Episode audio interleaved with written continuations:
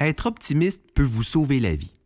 En effet, une étude récente rapporte que les gens qui portent le blâme sur eux pour des événements négatifs et qui croient que les choses ne changeront pas ont un taux de risque plus élevé de développer des maladies cardiaques que leurs pères ayant un point de vue plus optimiste.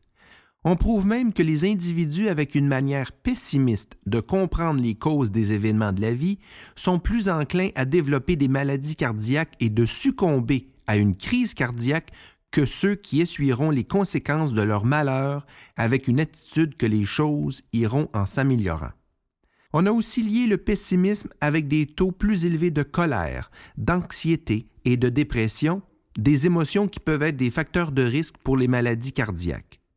Les optimistes ont tendance à posséder un comportement social plus important, une qualité, comme vous pouvez vous en douter, qui est liée à une meilleure santé.